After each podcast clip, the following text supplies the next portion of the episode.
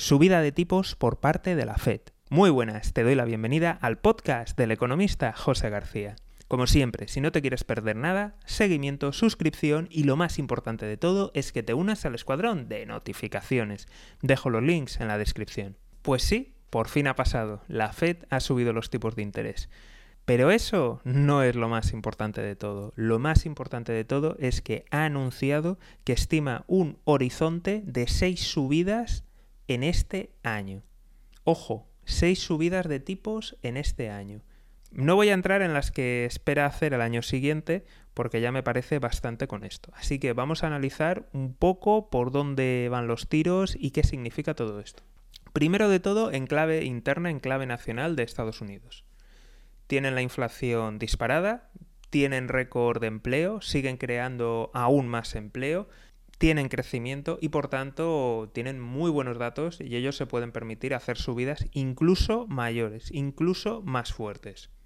Después, en clave internacional, pues empiezan, empiezan los problemas porque el dólar es la divisa de referencia en el mundo y por tanto muchas economías están endeudadas en dólares, así que se avecinan problemas muy serios. Lo sé, para Latinoamérica. Muchos analistas, en fin, tertulianos de medio pelo y demás, alguno medio serio también dice que, bueno, que, en esta ocasión es distinto, porque generalmente cada vez que ha habido subida de tipos, pues bueno, se ha desestabilizado las economías de, de la región, pero dicen que esta vez es distinto, que las economías ahora están mejor preparadas y que además, bueno, la subida en materias primas también es buena. Eh, vale, mm, para empezar, no es cierto, o sea, la situación no es mejor, mm, no sabría cómo situarla, es una situación distinta, pero es mala. Eh, nos encontramos con que muchos estados han tenido que hacer frente a, la pandemia. Los estados no son, en Latinoamérica en general, no son tan fuertes como los europeos y por tanto se han tenido que, que endeudar más, no tienen una red de seguridad tan fuerte y creo que la situación de mucha pyme es muy mala. Que es cierto que está habiendo unos ingresos extraordinarios por la venta de materias primas, las subidas que ha habido, sí, pero a la hora de la verdad, seamos honestos, o sea, eh, si estás allá en Latinoamérica, pues ya lo sabes, eh, ¿qué? Que, que, los ingresos de, de, las materias primas, bien, ¿no? O sea, llegan a toda la población, se reparten bien. Pues no, los ingresos van a una minoría muy minoritaria y, y poco más. Así que que sí, que va a haber algunos que están haciendo negocios extraordinarios, sí, claro, y perfecto, les va a ir y no va a haber problema. Pero eso no se traduce a la mayoría de, la población. Así que, por tanto, va a ser una situación muy complicada, los gobiernos van a tener problemas.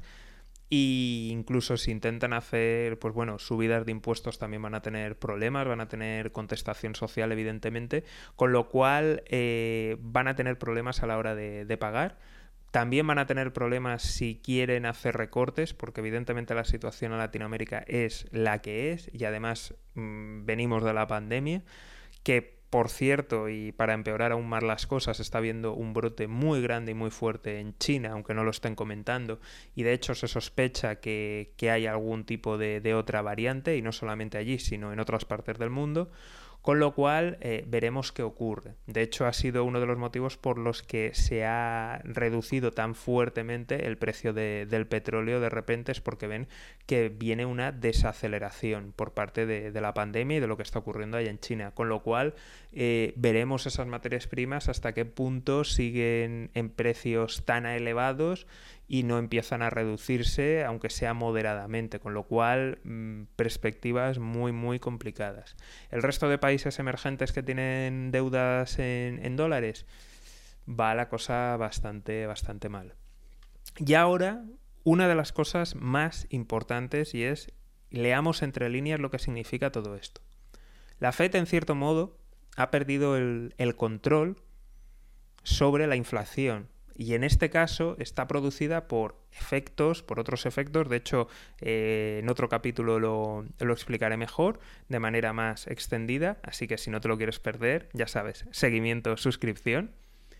Pues bien, ha perdido el control porque realmente las causas no es un, impacto monetario, sino las causas son las rupturas en las cadenas de suministro, la pandemia que ha creado muchos desajustes y todo esto nos ha llevado a una crisis de, oferta, una crisis en la producción y hasta que no se arregle eso, pues eh, vamos a seguir teniendo presiones inflacionarias. Por ello, ha ido retrasando las decisiones, porque también sabe que hasta que no se arregle eso, pues no, no, vamos a tener, no vamos a tener una solución verdadera a la inflación.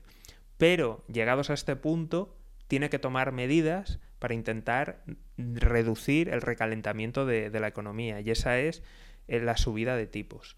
¿Por qué digo que ha perdido el control? Porque sus previsiones no se están cumpliendo y ahora vemos que va a haber una subida unas subidas muy continuadas, muy fuertes, de, o sea que en seis ocasiones, en total nos vamos a meter en siete ocasiones va a subir tipos, eh, nos indica que, pues bueno, que la cosa está mal.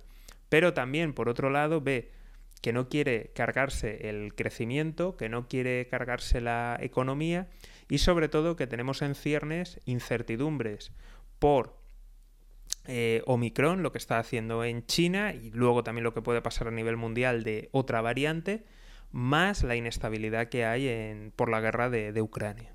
Con todo ello, lo que está intentando es, sin tomar medidas, y es lo que ha estado haciendo todo este tiempo, con sus anuncios, intentar calmar al mercado e intentar orientar. Entonces, que haya tomado este camino eh, aunque parezca que va a ser agresivo, cuidado porque es posible que lo que acabe pasando sea aún mucho más intenso. Me refiero, eh, si no consigue volver a tomar el control, que no nos extrañe que esas subidas sean mayores de las esperadas. Y yo creo que simplemente ha hecho estos anuncios porque de nuevo ha perdido el control y trata de calmar a los mercados y trata de estabilizarlos. Entonces, la lección de todo esto es que tenemos que estar atentos y tenemos que estar preparados porque muy probablemente las subidas van a ser aún más intensas. A ver, eh, veamos hasta qué punto golpea la nueva variante, hasta qué punto la crisis de Ucrania, pero en principio eh, claramente las tasas de inflación son muy altas en Estados Unidos es cierto, hemos pasado unos periodos de una estabilidad económica dentro del país pues eh, bastante importante con lo cual no nos tenemos que rasgar las vestiduras al respecto porque desde siempre la inflación normal ha sido un 5 aproximadamente. Lo que pasa es que venimos de, por diferentes motivos, de, de, unos periodos de gran estabilidad tanto en Estados Unidos como en la zona euro, ¿de acuerdo? Y no estamos acostumbrados a verlo, pero ahora mismo sí que parece que está creciendo muy por encima, parece que se está volviendo más sostenida. Y al final esto inevitablemente, si no se arreglan las causas principales, evidentemente, con subidas de tipo lo que va a pasar es un enfriamiento de, la economía y por tanto es muy probable que nos vamos, vayamos a una recesión. Esto simplemente subiendo tipos porque evidentemente las causas base no están, con lo cual lo que está haciendo es reducir la demanda y reducir la demanda pues es reducir el, PIB, reducir eh, todo, todos los componentes del PIB y por tanto nos vamos a, muy probablemente a una, a una recesión.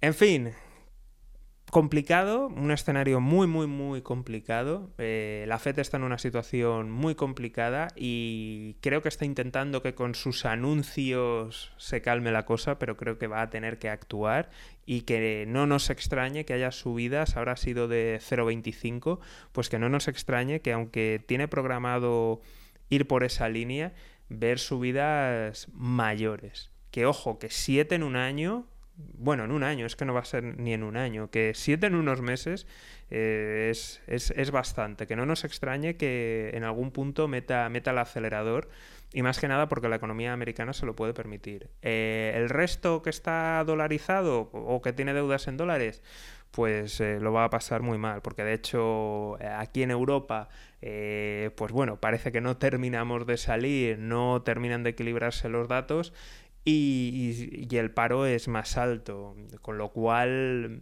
quiero decir que, cada país, o sea, cada banco central mira por, por, su nación. El problema es que el dólar es la divisa de, referencia. Así que, primero de todo, eh, que no nos extrañe mayores subidas de tipo. Eh, revisar si tenéis exposición, si tenéis deuda en, en dólares y si habéis comprado deuda de países en dólares, pues, y, no es Estados Unidos, pues, o corporativa, pues muchísimo, muchísimo cuidado porque se avecinan, se avecinan tormentas y curvas peligrosas que Mm, aún podrían dar con, aún más inestabilidad en mercados financieros. Pero paso a paso vamos a ver qué, qué ocurre y como siempre, si no te quieres perder nada, seguimiento, suscripción y lo más importante de todo es que te unas al escuadrón de notificaciones. Dejo los links en la descripción. Un saludo y toda la suerte del mundo.